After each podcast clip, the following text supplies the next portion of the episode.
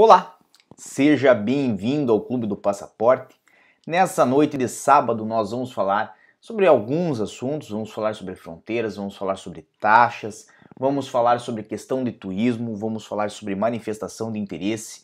Então fico muito feliz que você esteja aqui conosco.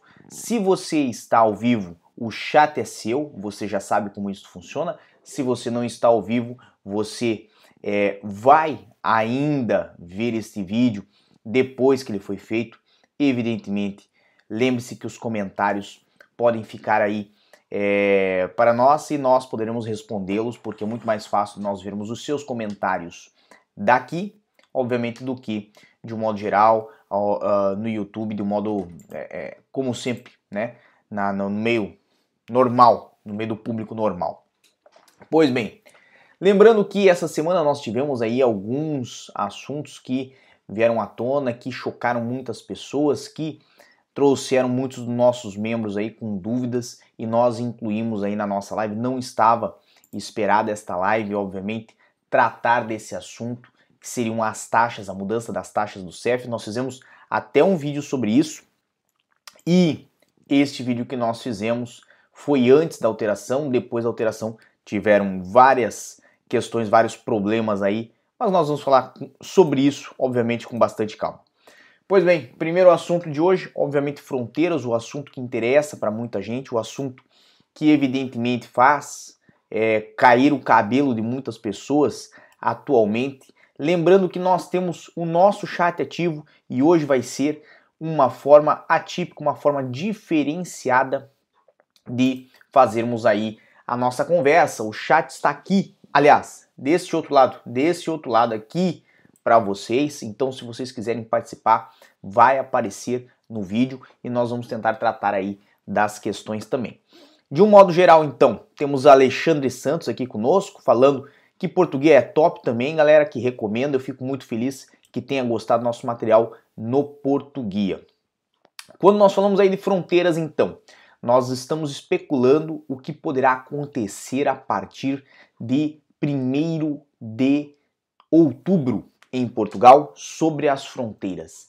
Nós, no meio de nossas conversas aí, chegamos à conclusão de que não vai ter uma abertura plena no próximo despacho, vai ter um próximo despacho, vai ser renovada aí as restrições e como já foi inclusive no decorrer dessa semana renovada a questão é, da contingência até metade de outubro, muito provavelmente nesse mesmo quesito vai ser renovada aí a restrição da entrada para turismo. Então, turismo também não está entre os assuntos, entre as possibilidades aí num breve período de tempo. Quem está aguardando ainda para vir a turismo para Portugal, quem está nesta expectativa de que as fronteiras vão abrir agora, início de outubro, e poderão vir para Portugal para fazer turismo, infelizmente não podemos chegar à conclusão de que o turismo estará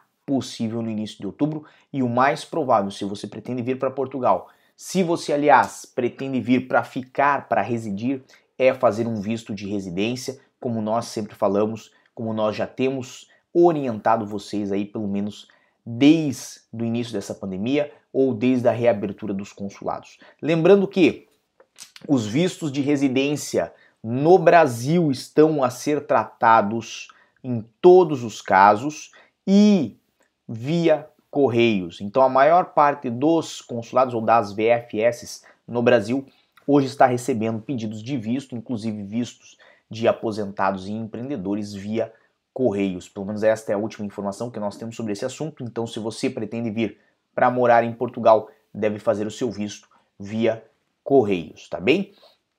Falando sobre turismo ainda, então num breve período não veremos aí essa abertura para turismo e obviamente quem planeja vir viver em Portugal, né?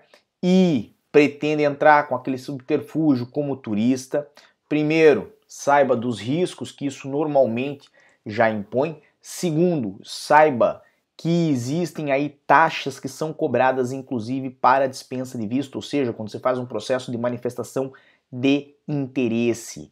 E por que, que eu venho trazer esse assunto aqui? Porque o último vídeo que nós fizemos aberto no canal, falando sobre a possível mudança, aliás, possível não, provável, na época, mudança das taxas aqui em Portugal, levando as taxas que eram cobradas a um valor mais alto, principalmente para quem entrava como turista.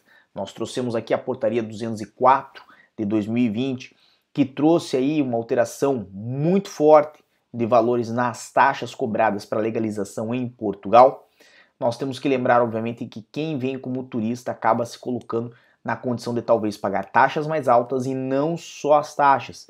Um assunto que muita gente confunde, porque ocorre no mesmo momento, no mesmo ato, certo? Mas além do pagamento das taxas, existe o pagamento das contraordenações, que são aquelas multas, vamos botar assim, pela permanência irregular em Portugal. Então, o que ocorre?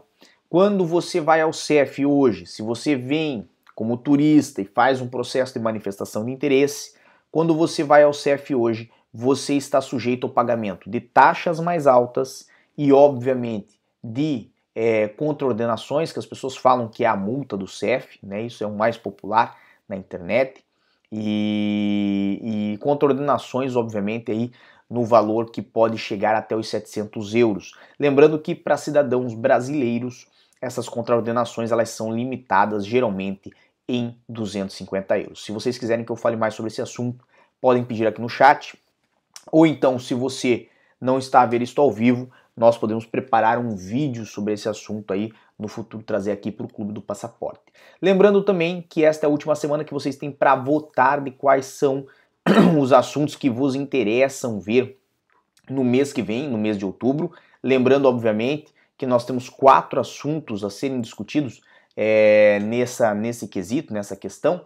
Vou trazer aqui quais são os assuntos para lembrar para vocês, mas de um modo geral, vocês podem fazer a, a votação dos assuntos que mais os interessam e evidentemente aí é, ter um vídeo, primeiro vídeo da semana, né? Primeiro vídeo do mês aí, que, que é o subsequente da votação, vocês têm direito aí a ver o vídeo que vocês mais votaram. O que está ganhando, o assunto que está ganhando para o próximo mês é ligação efetiva com Portugal para os processos de nacionalidade, com 46% dos votos. Lembrando que temos ainda multas cobradas pelo CEF para processo de legalização em Portugal. Então, um assunto que eu já estava falando agora há pouco, aparentemente está em segundo lugar entre os é, mais votados para o mês que vem, para a nossa primeira live de outubro.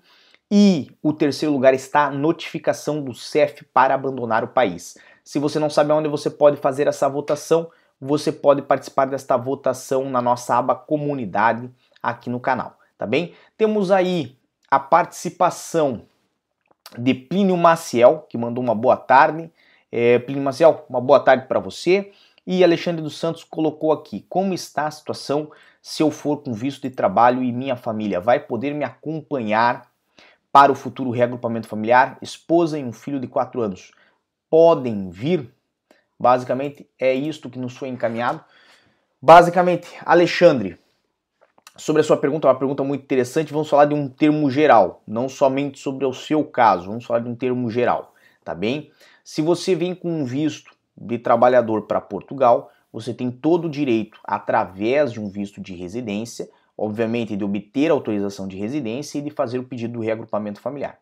Observe, o direito do seu filho e da sua esposa, né, ou do filho da esposa, de quem vier com o visto, só existe o reagrupamento familiar a partir do momento em que houver autorização de residência.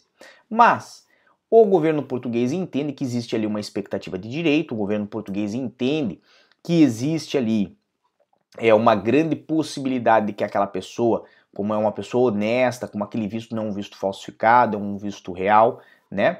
O governo português vê ali uma grande chance desta pessoa conseguir obter autorização de residência e por esta razão permite que filhos e esposa, né, que são o núcleo familiar, entrem em conjunto com esta pessoa e comecem a se estabelecer em Portugal, mesmo que o possuidor do visto ainda não tenha autorização de residência.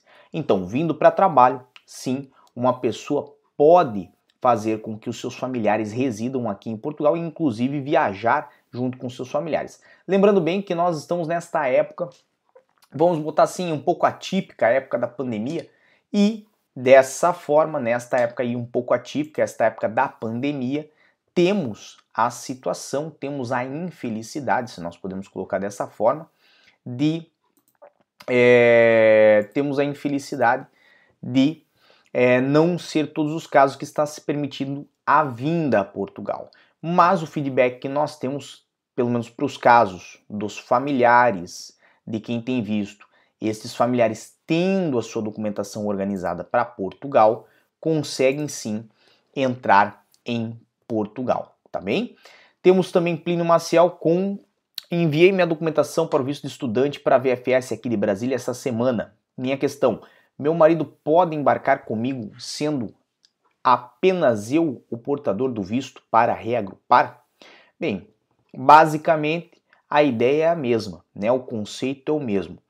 Nessa época de pandemia, o que tem acontecido? Tem acontecido breves restrições ao embarque de pessoas é, aqui para Portugal, ao embarque de indivíduos aqui para Portugal, certo? Sem a, a, a, possibilidade ou a posse, né, usando melhor, um nome mais, mais correto, sem a posse de um visto de residência.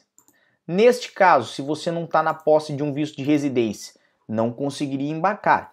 Mas lembrando de novo, se estiver um dos familiares naquele núcleo familiar na posse de um visto de residência e houver por parte dos outros familiares a documentação organizada para a finalidade do reagrupamento familiar, temos visto aí a possibilidade tanto da entrada em Portugal quanto do embarque no estrangeiro, tá bem? Bem, retornando aí à minha linha de raciocínio, então, para os casos, né, que as pessoas vêm para Portugal sem o visto de residência, então não é esses casos que nós estamos falando agora, né? Mas estamos falando dos casos de quem vem sem o visto de residência. Existe a aplicação de taxas diferenciadas existe a aplicação de multas também é, para esses indivíduos quando eles vêm aqui para Portugal, quando eles buscam se legalizar aqui em Portugal. Nessa situação, é muito importante ter em consideração que as multas no decorrer desta semana, a partir do dia 23 do 9, continuaram as mesmas, certo? O que, que mudou a partir do dia 23 do 9? Foi a aplicação das taxas. Então as multas não cresceram, as contraordenações não cresceram, não alterou-se o valor que é cobrado pela permanência irregular do indivíduo aqui em Portugal. O que se alterou? As taxas para análise de pedido de residência, as taxas para análise de pedido de dispensa de visto, as, as taxas para emissão de cartões de residência em Portugal. E isso, de um modo geral, atinge a todos. O que, que ocorre? Foi feita uma má leitura desta portaria né, por parte do CEF, não de todo o CEF, não do órgão CEF como um todo, mas houve uma má leitura por parte do CEF em algumas delegações que começaram a cobrar valores excessivos valores é, é, superiores àqueles que deveriam ser pagos por vários indivíduos, valores inclusive indevidos à legalização ou ao órgão CEF. Então, ocorreu esta cobrança, foi identificada por nós, nós trouxemos essa situação inclusive no nosso Instagram, desta de cobranças inclusive despadronizadas. Então tiveram casos, por exemplo, aonde o indivíduo brasileiro, por exemplo, ia no porto, sofria uma cobrança no total de 328 euros, ou seja, cobrança de 84 euros pela emissão do cartão, 194 euros 20 pela dispensa do visto de residência e mais 50 euros, se eu não me engano, pela é, emissão do cartão. E indivíduos da mesma nacionalidade, ou seja, brasileiros que foram em outras delegações, como Aveiro, saíram com cobranças de 250 euros. Pessoas que foram na delegação, por exemplo, de Albufeira, saíram com cobrança de 50 euros. Pessoas que foram na delegação de é, é, Castelo Branco, se eu não me engano, saíram com cobrança de 350 euros. Então houve uma despadronização da forma em que seria realizada a cobrança, justamente porque não houve uma informação direta né, é, da uma hierarquia superior no CEF, ou seja, da parte é, é, nacional, da diretoria nacional do CEF para as delegações de como isso deveria ser cobrado.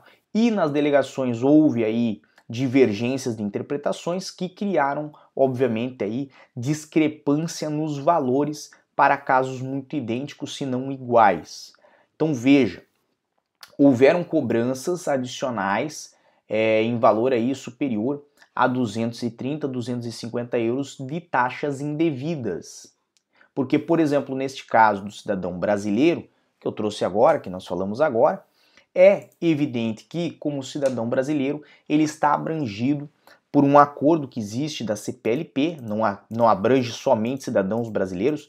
Eu vou pegar aqui nas minhas anotações, mas a CPLP, através desse acordo, abrange cidadãos é, de Angola, do Brasil, de Cabo Verde, Guiné-Bissau, Moçambique, é, República Democrática de São Tomé e Príncipe. Então, assim, são vários casos né, que são abrangidos por uma isenção de taxas. Nós levamos no nosso Instagram, inclusive, aí, a informação é, desse decreto, que é o decreto número 37, barra 2003, de 30 de julho, que diz aí que existe isenção de taxas para algumas finalidades, né? Sendo ela, é, estão isentos do pagamento de taxas e emolumentos devidos na emissão e renovação de autorizações de residência, né?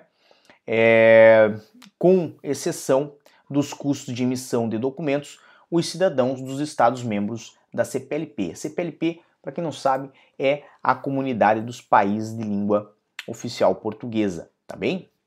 Então, houve uma cobrança, obviamente indevida, porque se esses cidadãos estão isentos de pagar estes valores, como é que, ao ir ao CEF, como é que, é, ao ir, por exemplo, em Leiria, um cidadão era cobrado em 244 euros, enquanto outro cidadão da mesma nacionalidade, por exemplo, brasileiro, ia a Braga, pagava 328 euros, e outro cidadão, também brasileiro, ia a Aveiro, pagava 252 euros, e na Guarda 142 em Albufeira 50 euros.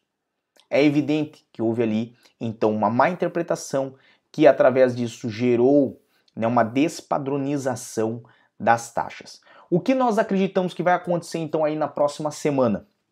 E essa é a minha fé inabalável, ninguém tira isso de mim.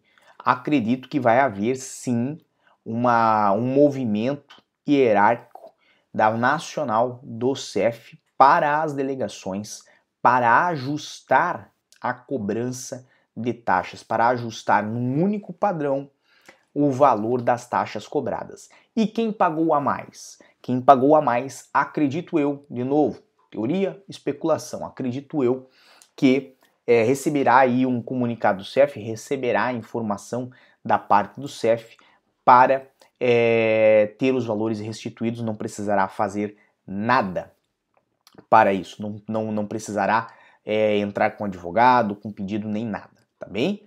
É, Plínio mandou, não deixe passar nenhum dos seus stories, porque sempre tem notícias confiáveis e atualizadas. Fico muito feliz, Plínio, que gosta de acompanhar aí os nossos stories. Quem não conhece, lá no Instagram, no arroba nós temos, mantemos aí informações.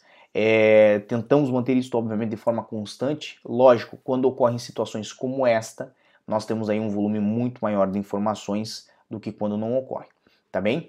Então, Referente a taxas, referente a taxas é isto. Quem vier com visto, quem vier com visto não vai sofrer muito com a mudança das taxas.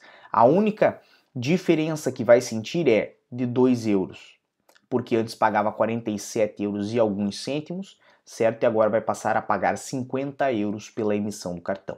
Somente isso. E quem é, veio sem o visto, óbvio, dependendo da nacionalidade que tiver, vai ter sim que botar a mão no bolso e o preço vai ser salgado.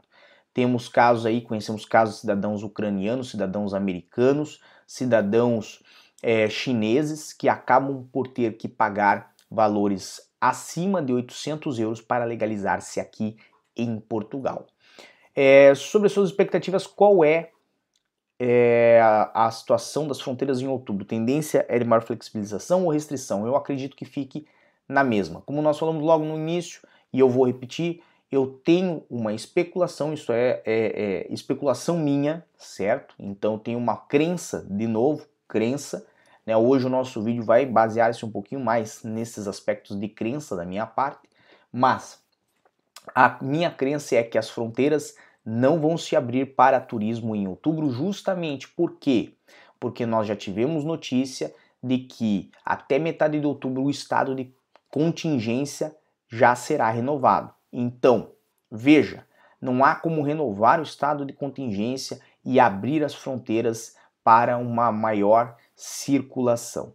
Então, estão aumentando os casos em Portugal, está a aumentar, obviamente, muito mais na Espanha, é, é, na França, são países que estão assim com uma situação um pouquinho mais grave do que aqui em Portugal, e eu acredito que a tendência é justamente que a situação continue restrita e, obviamente, se as coisas piorarem, feche, mas não acredito num breve é, é, é, período de abertura e nem numa abertura que venha num breve período, ou seja, não acredito que em outubro teremos aí essa abertura de fronteiras.